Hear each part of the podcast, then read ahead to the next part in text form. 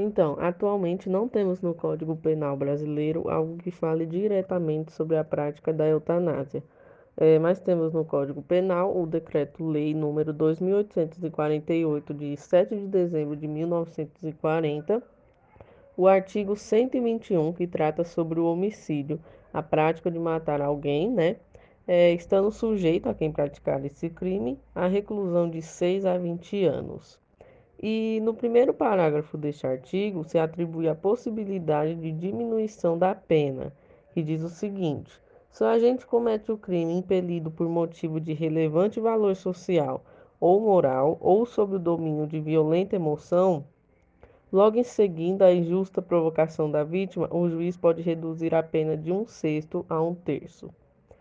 E temos também nesse decreto o artigo 122, que diz o seguinte: induzir ou instigar alguém a suicidar-se ou a praticar automutilação, ou prestar-lhe auxílio material para que o faça. Então, quem fizer isso está sujeito à reclusão de seis meses a dois anos. Bem, isso é o que temos no Código Penal.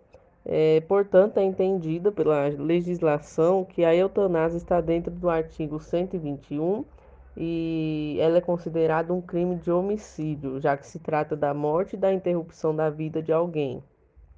E se entendido como algo com valor moral e social, é, há a possibilidade da diminuição da pena, né? E além disso, também se enquadra no artigo 122, já que o médico responsável por essa eutanásia, com o material utilizado, estaria auxiliando a morte de seu paciente, cometendo auxílio ao suicídio desde que a pessoa enferma tenha pedido auxílio para tirar a própria vida.